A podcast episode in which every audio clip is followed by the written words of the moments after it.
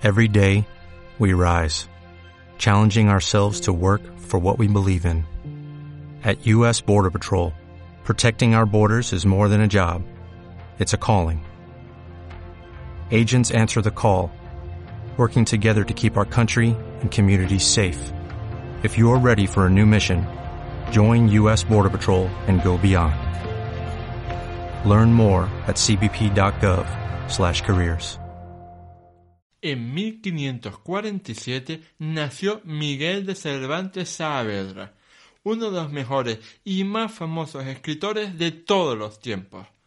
Ha pasado a la historia sobre todo por su obra imperecedera, el ingenioso hidalgo Don Quijote de la Mancha. Pero Cervantes era mucho más que su novela más eterna. Por ello, si quieres conocer la biografía del hombre detrás del libro, este programa es para ti. Empezamos.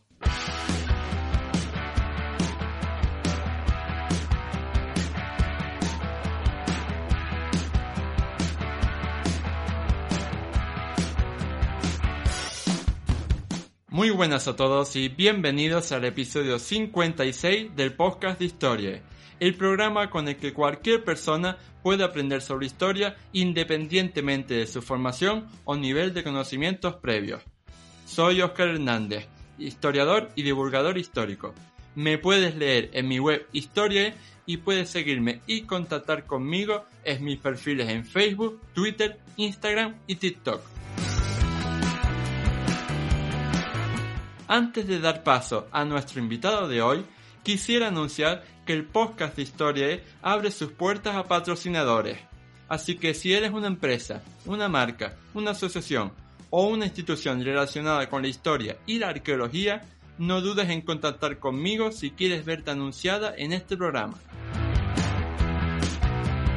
Justamente ayer, 29 de septiembre, se cumplió la efeméride del aniversario de nacimiento de uno de los escritores más importantes no solo de la literatura española, sino de la literatura universal en su conjunto, don Miguel de Cervantes y Saavedra, autor, entre otras muchas cosas, del libro más editado y traducido del mundo solo superado por la Biblia, el ingenioso hidalgo Don Quijote de la Mancha.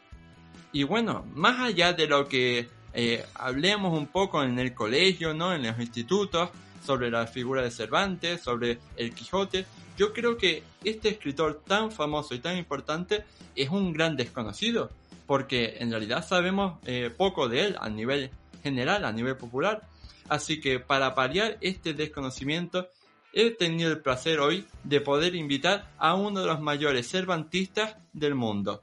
Él es Jean Canavallo catedrático emérito de literatura española en la Universidad de París-Nanterre y antiguo director de la Casa de Velázquez, además de miembro correspondiente de las Reales Academias de Historia y la Real Academia Española, entre otros muchos méritos. ¿Qué tal estás, Jan? Pues muy bien, muy bien, en contacto con usted, contigo. Y para nosotros, para todo eh, este podcast de historia, es un gran placer tenerlo hoy aquí porque creo que podemos hacer algo muy grande juntos para la divulgación histórica de, esta figura tan importante para nuestra literatura, ¿no cree?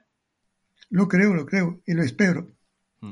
De hecho, como decían en la introducción, yo creo que a pesar de su importancia como uno de los mejores escritores de todos los tiempos, no hay tanta información sobre su biografía. ¿Por qué crees tú que esto es así? Bueno, eso se debe a varias cosas, a varios motivos.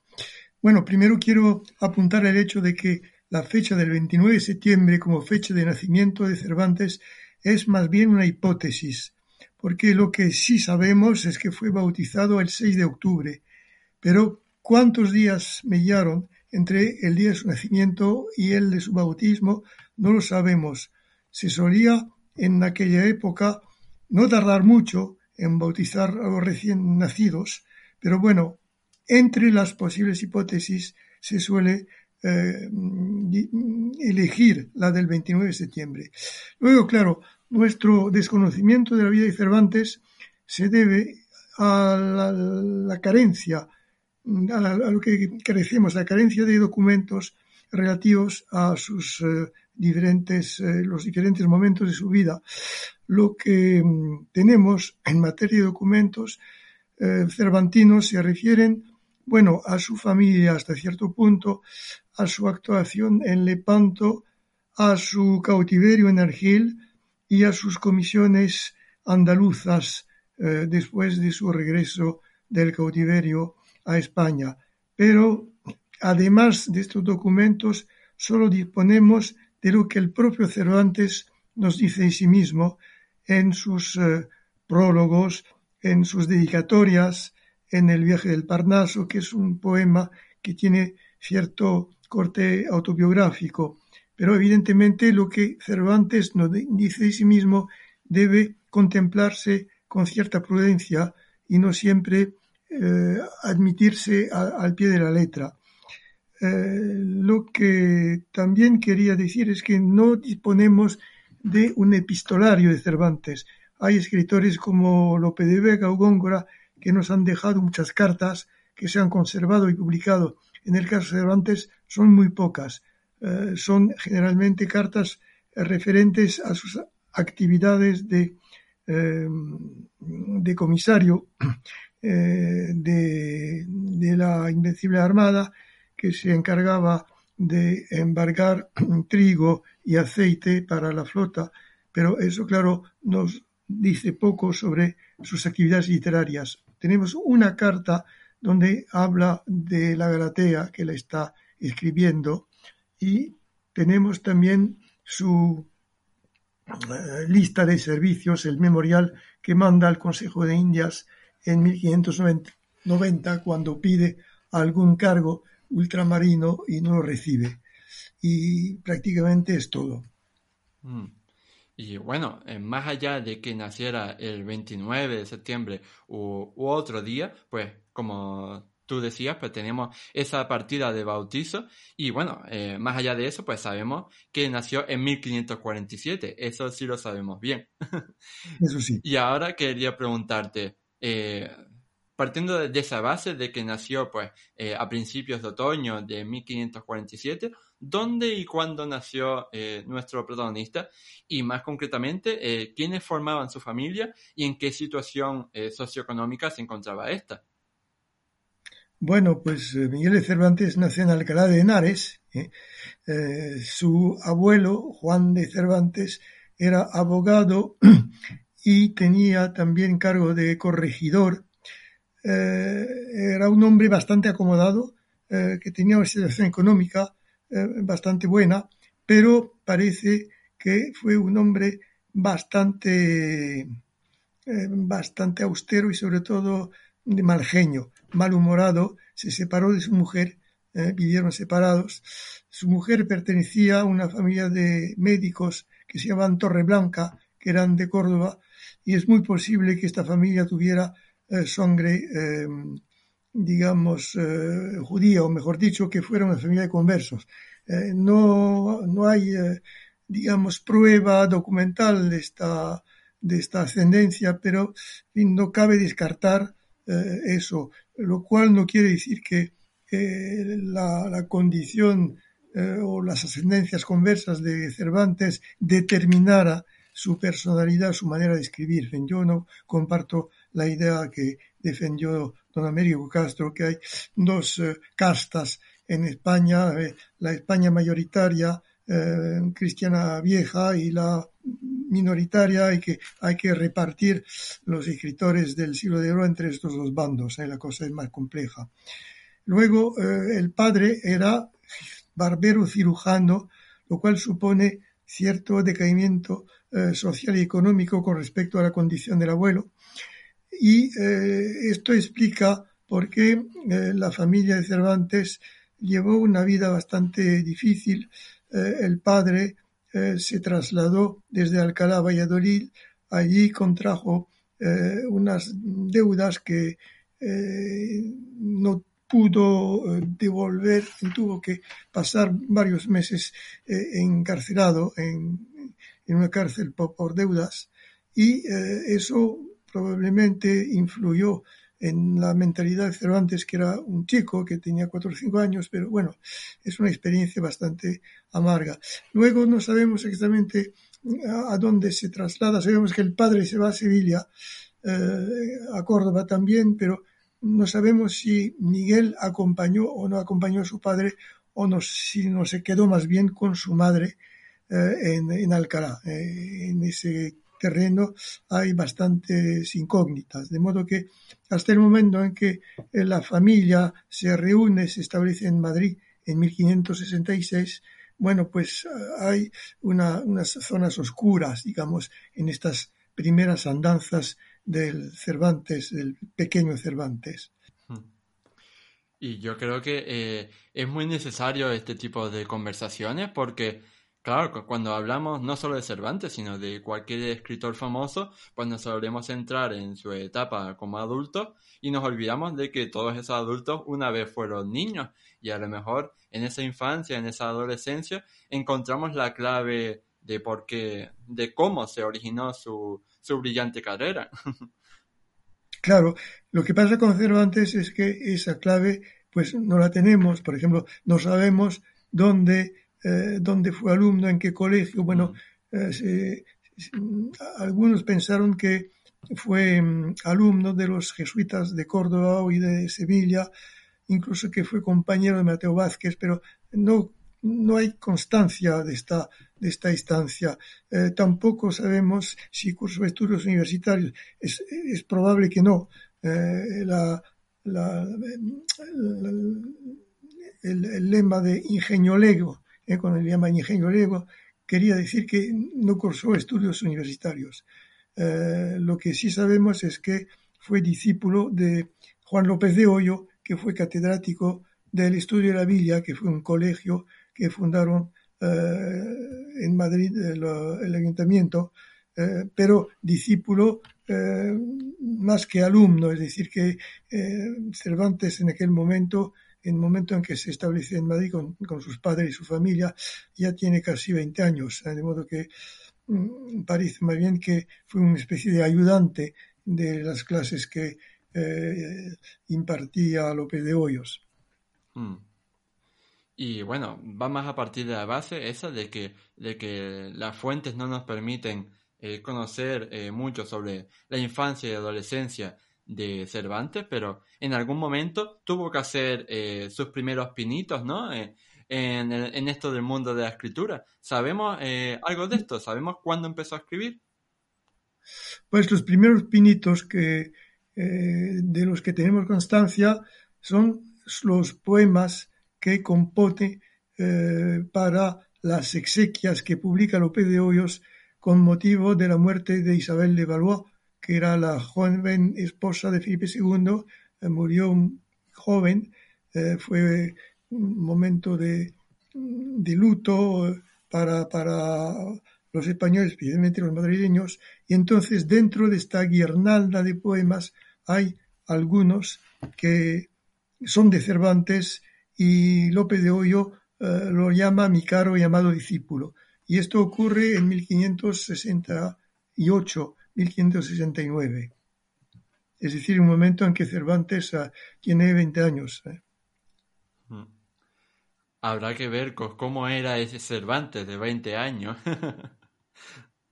Claro, lo que no sabemos exactamente es qué tipo de vida lleva. Bueno, mm. parece que se, se hace amigos de varios eh, jóvenes escritores, bueno, eh, se hace amigo de Pedro Laínez, de Figueroa, entonces vive, en fin, eh, intima con, con estos círculos literarios, pero hasta qué punto lo hace como escritor ya reconocido, más bien como principiante en la segunda hipótesis me parece más verosímil. Y de todas formas, ese periodo de primeros pinitos pronto termina a consecuencia de la partida de Cervantes a Italia. Y esta partida a Italia mm, no se sabe exactamente eh, por qué motivo. Bueno, hay, una leyenda que corre según la cual fue a consecuencia de un duelo contra un tal Antonio de Sigura y mm, Cervantes según una, una provisión real que se encontró en Simancas en el siglo XIX, Cervantes tuvo que huir eh, eh, por no ser condenado a tener eh, la mano cortada y se hubiera marchado a Italia. Pero hoy parece más bien que se trata de un homónimo, eh, porque no se entiende bien cómo un, hombre como Cervantes, eh, que tiene que, huir de la corte, puede conseguir eh, el apoyo de un joven cardenal italiano, como luego puede conseguir cartas de recomendación de don Juan de Austria cuando ingresa en la milicia. hay una contradicción que difícilmente se puede resolver si admitimos ese, duelo como, eh, como efectivo. Hmm. Y precisamente de esa faceta más militar es de la que queremos hablar ahora, porque claro, yo cuando eh, estaba diseñando este podcast, pues, pues evidentemente puedes enfocarlo hacia hablar sobre los aspectos eh, literarios de, de Cervantes y hablar de todas sus obras, porque escribió no solo el Quijote, evidentemente, sino escribió eh, muchas otras composiciones, sino que eh, me gustaría más enfocarlo pues a nivel personal, de más allá de lo literario, que es lo conocido. Y precisamente esa faceta, la militar, es una de las más importantes en su vida, porque eh, sabemos que Cervantes participó como soldado en algunas de las batallas más importantes del siglo XVI pero empecemos por el principio. ¿Por qué Cervantes eh, se alistó en el ejército? ¿Por qué se alistó en la compañía de Diego de Urbina? Pues la verdad no, no, lo sabemos, no lo dice.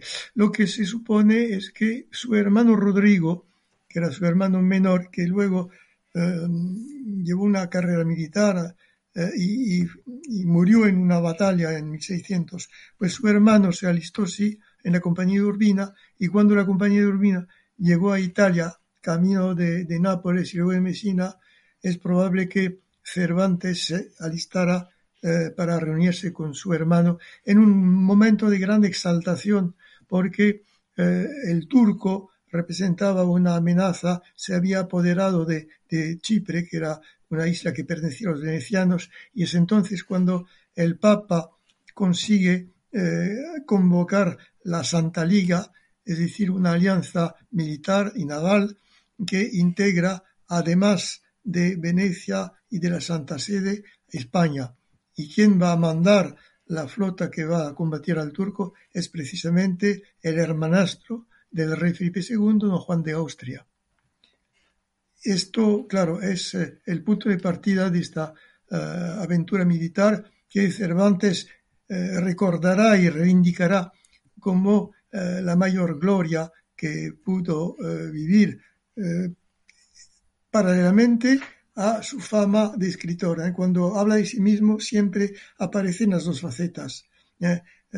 yo soy el que compuso el Quijote, etcétera, y el que combatió en Lepanto. Mm. Y evidentemente la batalla de Lepanto, mejor dicho, su comportamiento, su actitud en Lepanto se conoce a través del testimonio de sus compañeros de, milicia de cautiverio, porque entre los que combatieron en Lepanto con él, eh, algunos eh, acabaron en Argel y en el momento en que termina el cautiverio de Cervantes, pues se prepara una, eh, una información donde sus amigos testimonian sobre su, su, valentía, sobre su, eh, su heroísmo eh, en Lepanto y, explican cómo mm, pues al llegar a Lepanto estaba con calentura pero no quiso quedarse sobre, bajo la cubierta de la galera, sino que subió y combatió en el lugar del esquife, es decir, una parte donde estaba un esquife que era un, un sitio peligroso, y allí fue, combatió y fue herido eh, eh, de, en la mano, en la mano izquierda y en el pecho. Hmm. Y bueno, yo creo que la, la batalla de Lepanto le causó, como tú decías, una gran impresión porque él mismo la definió como la más alta ocasión que vienen los siglos pasados, los presentes ni, ni esperan venir los venideros. Pero aparte de esta batalla tan famosa, una de las más famosas del siglo XVI, de Cervantes participó en otras batallas, ¿no?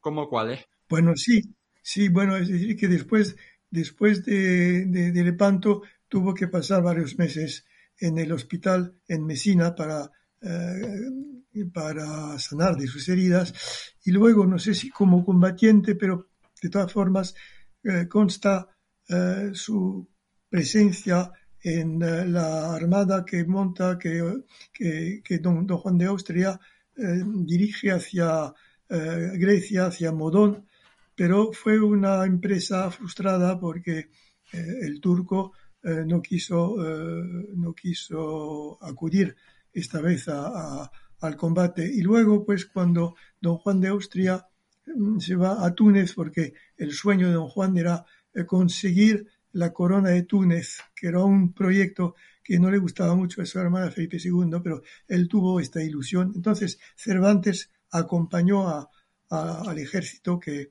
se apoderó de Túnez, solo que un año después, pues los, turcos volvieron y los que se habían quedado, los, los, soldados de, de, Don Juan tuvieron que rendirse. Pero en este segundo episodio Cervantes no estuvo, es decir, que participó en la conquista de Túnez, pero no estuvo en el momento en que volvió a perderse Túnez.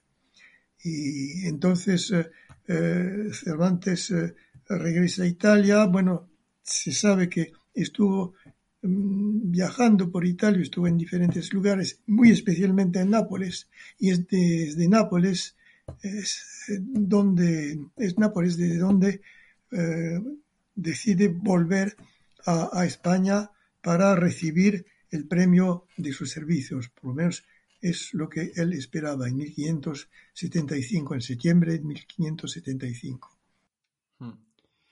Pero todos sabemos, ¿no? Que en ese mes de septiembre de 1575, de, no precisamente le va a pasar algo bueno, no le van a reconocer sus méritos militares, porque justamente el 26 de septiembre de 1575, fecha que, dicho sea de paso, también encaja con la semana, ¿no? En la que hemos lanzado este podcast, pues eh, él viajaba en la galera El Sol y eh, esa galera cayó en manos del corsario Arnaut Mami, que lo lleva a Argel como esclavo. Entonces, eh, ¿qué puedes decirnos sobre esta estancia de, Cervantes en Argel como esclavo? Bueno, primero hay que eh, decir que la, flota de la que formaba parte de la Galera del Sol, bueno, eh, tuvo que, que pasar por una tempestad que hizo que los barcos se separaron y entonces en el momento en que la carrera del sol llegaba a, la vista de las costas catalanas, fue ahí donde aquel corsario Arnau Mami, que era un corsario de origen albanés, de ahí el nombre de Arnau, se apoderó de la galera después de un combate. Y entonces Cervantes eh, forma parte de los, eh, presos, junto con eh, su hermano Rodrigo, y le trasladan a Argel y en Argel va a ser esclavo de rescate. Es decir, que como él lleva estos papeles, estas cartas de recomendación de don Juan de Austria y de, del duque de Sesa, pues los moros se figuran que es un hombre importante y entonces piden para él una cantidad importante para, para su rescate, una cantidad que su familia tiene que reunir. Eh, o sea que Cervantes, como cautivo de rescate, eh, no tiene que remar en las galeras, no le obligan a vivir la vida de, de, los eh, capataces o de, los, los que trabajaban en los jardines, o de, los esclavos que estaban al servicio de tal o cual moro, sino que vive en un baño tiene relativa libertad en el sentido que puede pasear por las calles de Argel, pero con esa, eh, esa expectativa que nunca se cumple de cuándo la familia conseguirá reunir el dinero y, no lo consigue, no lo consigue, lo conseguirá al final con la ayuda de los padres trinitarios que eran los que se encargaban del rescate de los cautivos. Y sabemos que Cervantes intentó eh, evadirse cuatro veces, dos veces por tierra, dos veces por mar y cada vez fracasa. Y entonces el problema es por qué, eh, eh, por qué le, le, dejan en vida, por qué no, no, no, lo matan. Bueno, probablemente por el precio que tenía, porque era un cautivo importante desde el punto de vista económico para él que lo quería, que lo quería vender. Y también se supone que em, gozó de algunos apoyos entre eh, la gente importante de Argel. Bueno, se, se, está aludiendo, por ejemplo, a, a, Jimorato, que es un personaje que aparece en las ficciones durantines y que era el eh, suegro de, eh, no, que era el padre, sí, de una muchacha que se casó con el sultán de Marruecos y que luego volvió a casarse después de viuda con el, el rey de Argel. Entonces parece que eh, hubo cierto, no sé si amistad, conocimiento mutuo, que a lo mejor eh, permitió a Cervantes eh, escapar de, de, la muerte. Hmm. Al final, todo en la vida se reduce a tener contactos. sí, sí. Y, bueno, después de todas estas aventuras, ya sea en las batallas o, o en ese terrible cautiverio, Cervantes por fin consiguió eh, volver a la península ibérica después de casi cinco años. Y eh, allí tenemos que, eh, pues, al final, pues, hizo algo que provocó que acabara en la cárcel. Entonces, ¿puedes contarnos por qué encarcelaron a, Cervantes después de haber pagado ¿no? el, rescate del mm. cautiverio y todo? Bueno, pues este encarcelamiento ocurre mucho más tarde. ¿eh? o sea, 10 años, ¿qué digo 10 años? Casi 20 años después. Es decir, que bueno, cuando Cervantes regresa a España, quiere conseguir algún cargo y no lo consigue. Eh, ya está pensando en irse a las Indias, ¿eh? según atestó una carta suya.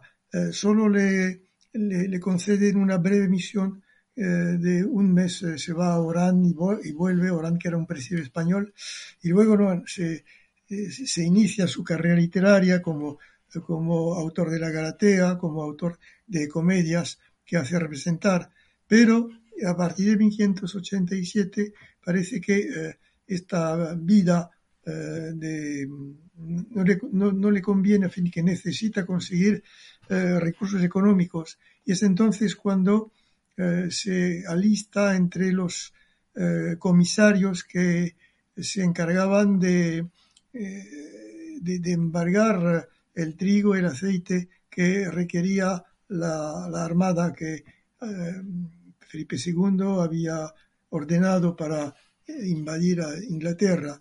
Entonces, estos años son años complicadísimos, años bastante amargos, en una especie de laberinto andaluz, y termina con ese encarcelamiento a consecuencia de unas cantidades que Cervantes había eh, recaudado por el reino de Granada, pero dejando una, una cantidad a un fiador que, que luego se, se marchó, desapareció.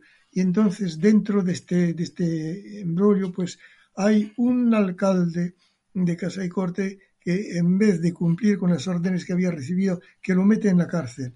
Y es ahí, entonces cuando conoce la vida de la cárcel real de Sevilla, que es una experiencia que seguramente eh, tuvo gran impacto sobre él, aunque él no nos cuenta en qué consistió esta, esta estancia, pero fue una estancia de varios meses y finalmente consiguió eh, salir eh, mediante unas cartas que, que, mandó a la corte, hay una intervención personal del rey Felipe II y finalmente sale de la cárcel y después de unos meses que transcurre en Sevilla se va a Valladolid, que se ha convertido en la sede de la corte. Y en Valladolid conoce otro encarcelamiento momentáneo a consecuencia de lo que se llama eh, el asunto Espeleta. Eh, no sé si conviene hablar de este asunto ahora. Bueno, si, si quieres te, te lo digo en dos palabras. Sí, pues claro, por supuesto. Pues ese asunto Espeleta ocurre en 1605, es decir, en el mismo momento en que eh, publica Cervantes la primera parte del Quijote eh, era un, joven calavera, eh, caballero Santiago, que murió en, un duelo que ocurrió de noche eh, muy cerca de, las puertas de la casa donde vivía Cervantes con su familia y con otras familias. Entonces Cervantes lo recogió, bueno, estaba herido de muerte, y murió a los dos días sin decir quién era eh, el, que lo había matado, que parece que fue un marido ultrajado, el marido cuya mujer era amante de, este, del tal Espereta. Y entonces eh, el, alcalde encargado de la investigación orientó la, la investigación hacia Cervantes, su familia, su, su, sobrina, su hija, eh, para, eh, digamos, ocultar la posible responsabilidad del matador, que era un, un, un hombre de justicia. Y entonces lo, lo encarcelaron, pero a los dos días lo tuvieron que, sacar porque no había cargos eh, contra él. Eh, esa es la, última experiencia que tiene Cervantes de, la cárcel. Hmm. Pero claro, como vemos entre eh, el cautiverio argelino, el encarcelamiento de Sevilla y el de Valladolid, bueno, cada vez transcurren o 20 o 10 años. Hmm.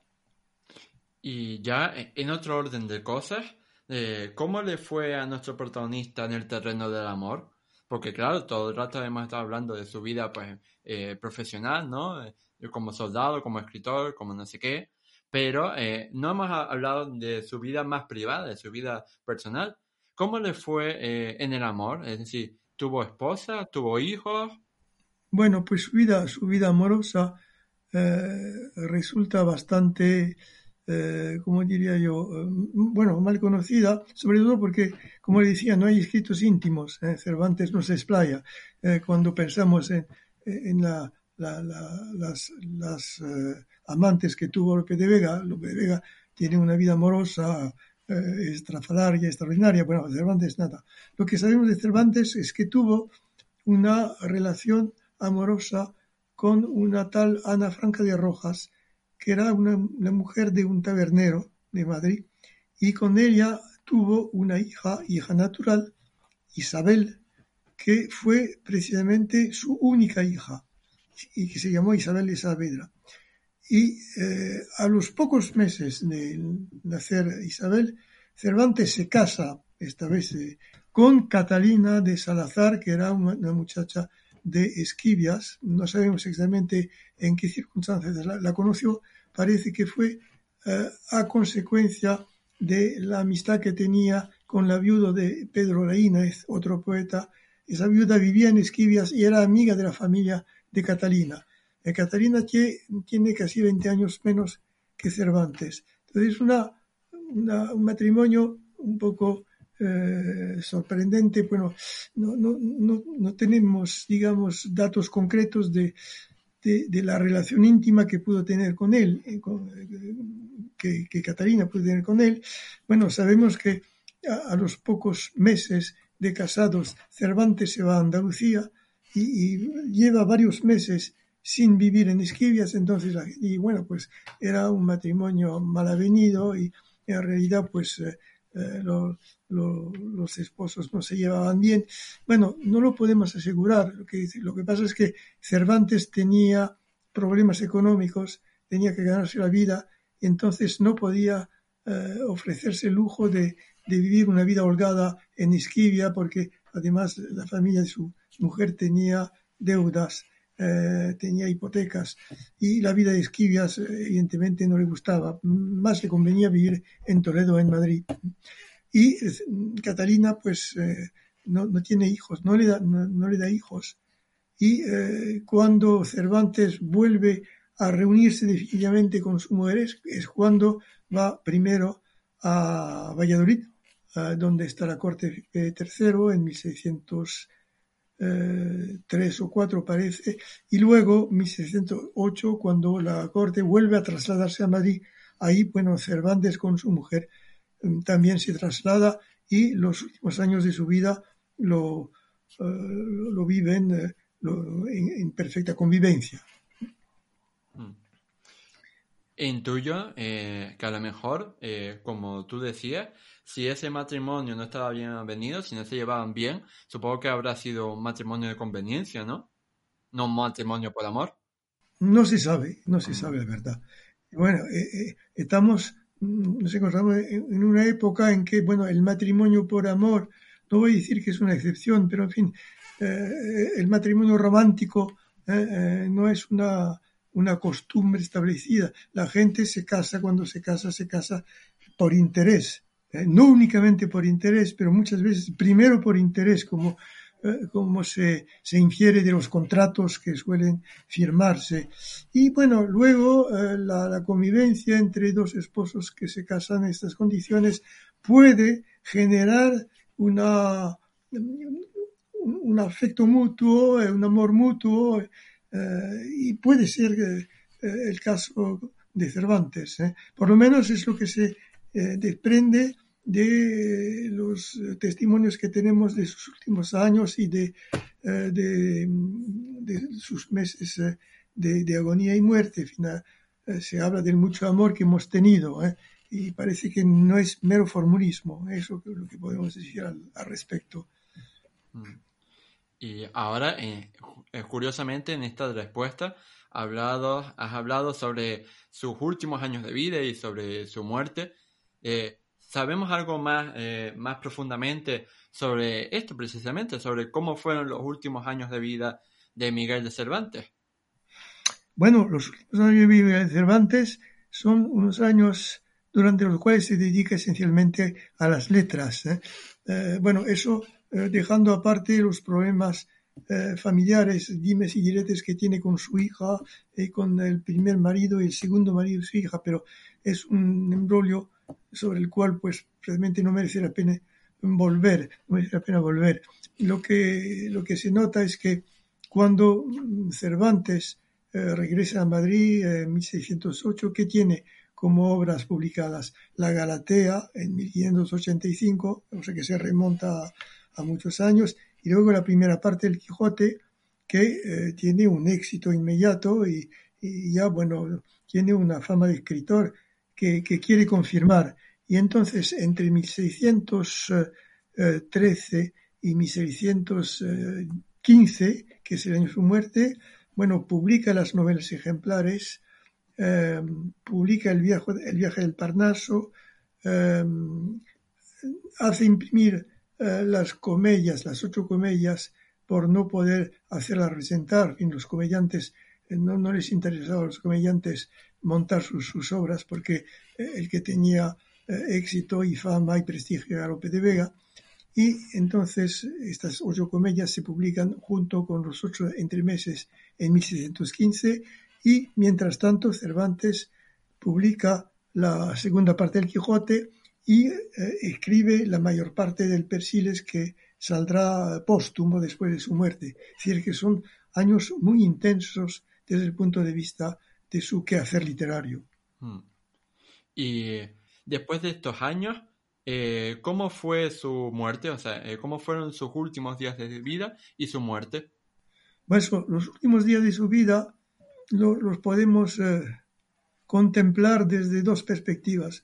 Si nos atenemos a, la admirable dedicatoria del Persiles y al magnífico prólogo, bueno, parece que Cervantes vivía en Esquivias, eh, se fue a Madrid, eh, allí, bueno, en el camino encontró a un estudiante que lo reconoce y le rinde homenaje, eh, pero bueno, estaba en un estado físico que en realidad no le permitía hacer este viaje.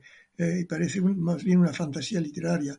Lo que sí se sabe es que está enfermo, bueno, una enfermedad que no se ha podido diagnosticar con exactitud. Los, tratados médicos de aquella época tenían una terminología que no corresponde con la, nuestra. De todas formas, Cervantes eh, muere eh, en abril de 1616, es enterrado en eh, la iglesia de las Trinitarias con el sayal de los, de los trinitarios porque eh, era, eh, era, ¿cómo se dice? Eh, terciarios franciscano, que es un momento de, de gran devoción suya. Y el problema es que después, en el siglo XVII, se derrumba la iglesia, se traslada a otro lugar cercano y entonces los restos de las personas que ahí estaban enterradas se, se, mezclan y no podemos determinar exactamente dónde se encuentra la tumba de Cervantes. Bueno, se sabe que en 2015 se hizo una investigación eh, con medios técnicos eh, que no, no teníamos antes, eh, georradar, y se encontró una caja con restos mezclados, entre los cuales bien parece que estarían osamenta huesos de, de Cervantes, pero eh, es una cosa que queda un poco en el aire. ¿eh? Eh, de modo que cuando se, la Academia Requiem Española celebra cada año el, aniversario de la muerte de Cervantes, bueno, la misa que se, que, se, que se reza, bueno, no se hace cuerpo presente, se hace frente a un, a un catafalco, pero no hay, no hay el cuerpo de Cervantes dentro o debajo del catafalco. Hmm. Y precisamente hablando de la muerte de Cervantes, ese es un, tema que, siempre hay que aclarar eh, todos, los, todos los años, ¿no? Cuando llega el día del libro, el 23 de abril, hay que aclarar esto de que eh, Cervantes eh, no murió el 23 de abril, ni que murió el mismo día que Shakespeare, el famoso escritor inglés. Entonces, para que nos quede claro de una vez, ¿Podría explicar eh, cuándo murieron ambos escritores? Bueno, eh, Cervantes murió un día antes, pero en, en, el par de, difunción se solía dar como fecha de, la muerte y la fecha del entierro. Entonces hay que eh, retrotraer de un, día su muerte. Y en cuanto a Shakespeare, bueno, pues la aparente simultaneidad se debe a que los calendarios no eran los mismos decir, que eh, eh, Inglaterra seguía em, siguiendo el calendario juliano, mientras que España se había convertido al calendario gregoriano. Entonces hay una semana de diferencia entre las dos fechas. ¿eh? no hay que dejarse engañar por esa aparente simultaneidad. Otro tema es el que introdujo Astrana Marín eh, de si Cervantes y Shakespeare llegaron a conocerse, eh, porque en el momento en que Inglaterra y España firman las paces en Valladolid, pues eh, Astrana supone que dentro del séquito del embajador inglés estaría a lo mejor Shakespeare, pero bueno, eso es una ni siquiera una hipótesis, es una, una fantasía que francamente no se puede, no se puede admitir. Hmm.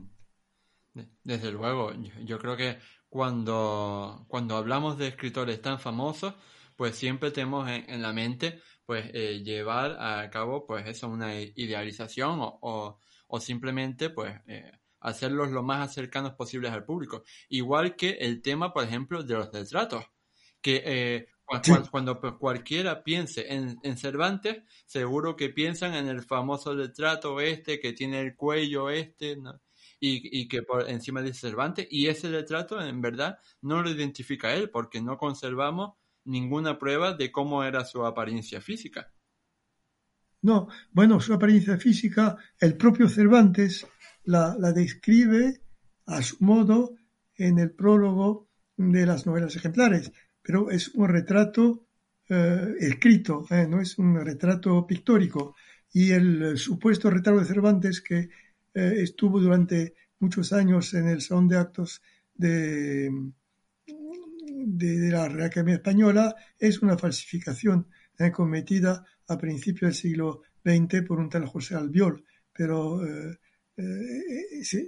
no, es un retrato auténtico y no hay ningún retrato auténtico de Cervantes. Todos los retratos que, que tenemos de él son retratos imaginados. Hmm.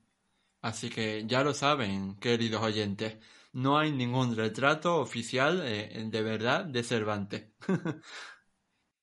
y bueno, pues para, para terminar ya este programa, quería hacerte una pregunta que le hago a todos los invitados eh, que pasan por aquí, y es que si eh, conoces o recomendarías alguna película, serie, así algún producto audiovisual que verse sobre la biografía de Miguel de Cervantes o que al menos salga Miguel de Cervantes.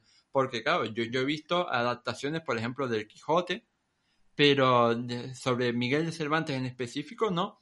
Lo único así que me viene a la cabeza, por ejemplo, es cuando ha salido en algún episodio de la serie El Ministerio del Tiempo, pero de resto creo que nunca he visto a Miguel Cervantes en el cine o en la serie.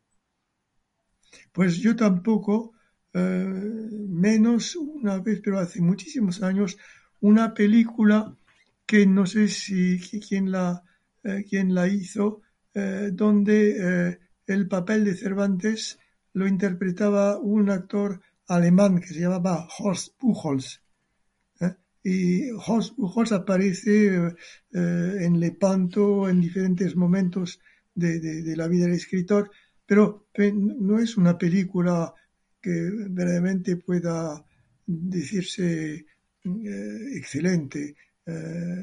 Se, ha quedado en, la, en el olvido, a diferencia de, las películas inspiradas por las aventuras de Don Quijote, donde entre las cuales las hay muy interesantes, bueno, la de Paps, por ejemplo, o, la de, de, eh, de Kosinchev, de Russo, o la de eh, Manuel Gutiérrez de Aragón, en fin, eh, hay un, digamos, una tradición cinematográfica de las aventuras de Don Quijote, pero Cervantes no aparece como eh, como protagonista de una película dedicada a su biografía, que sepa yo. Y a mí me parece eh, totalmente incomprensible, porque este, como estamos hablando de, de, uno de los mejores escritores de todos los tiempos y desde luego el mejor escritor de, de la historia de España, me parece incomprensible que nunca se le haya dedicado una película a su vida, sobre todo teniendo en cuenta que, como hemos dicho a lo largo de todo el episodio, más allá de su faceta literaria, tuvo otras muchas facetas y que darían pie a una gran película de aventuras, ¿no? Con todo esto del cautiverio, las batallas, la cárcel, etcétera. Hay materia, hay materia, hay mucha materia, y precisamente, bueno, podríamos aprovechar eh, este, este encuentro para, eh, digamos, eh, lanzar una llamada a, a quienes quisieran eh, montar esa película, pero claro, una película no se hace como un libro, mm. se necesita actores, eh, dinero, tiempo, eh, y bueno, ojalá. Mm. Sí, por eso digo que, que lo que me extraña es que no haya ese interés por poner esa voluntad, ¿no? De crear un producto tan necesario como ese. De, claro. Lo único que, que, vi hace un par de años, que ya tiene años esa película, es una película que hicieron sobre Lope de Vega, sobre la vida de Lope de Vega. Pero no sé, a lo mejor es que no tuvo éxito y eso le, les llevó a no querer hacer nada sobre Cervantes. Ah, es muy posible, es muy posible. Y bueno, pues ahora eh, lamento tener que decir que hemos llegado al final de esta entrevista. Eh, la verdad es que a mí se me ha hecho eh, súper corta, y eh, llegados a este punto, solo quería agradecerte infinitamente a ti, Jean, por habernos hecho un hueco en tu agenda eh, para hablar sobre este personaje que es a la vez tan famoso y universalmente conocido y al mismo tiempo es tan desconocido por el gran público. Así que muchísimas gracias por acercarlo un poco. Bueno, pues por consiguiente, si bien lamento que termine, pues me alegro de que haya ocurrido y, te agradezco esa oportunidad que me ha dado de, dar a conocer a, Cervantes, que es un hombre que, ha tenido mucho, mucha presencia en mi vida, en mi carrera, en mis años de estudiante hasta el momento actual. Sí, y desde luego eh, espero que la siga teniendo por mucho tiempo. Ojalá, muchas gracias. Ahora sí, ha llegado el final del programa 56 de Historia. Si quieres expresar qué te ha parecido este podcast, darme alguna sugerencia sobre temas a tratar en el futuro, hacerle alguna pregunta directa a Jean Canavallo o recomendarme algún libro que deba leer, no dudes en dejarme un comentario. Dicho todo esto, no me queda más que invitarte a darle a me gusta a puntuarnos con 5 estrellas si nos escuchas desde Apple Podcast o Spotify, a suscribirte al programa y a compartirlo en tus redes sociales para que llegue al máximo público posible. Nos vemos en el próximo programa de historia. ¡Hasta luego!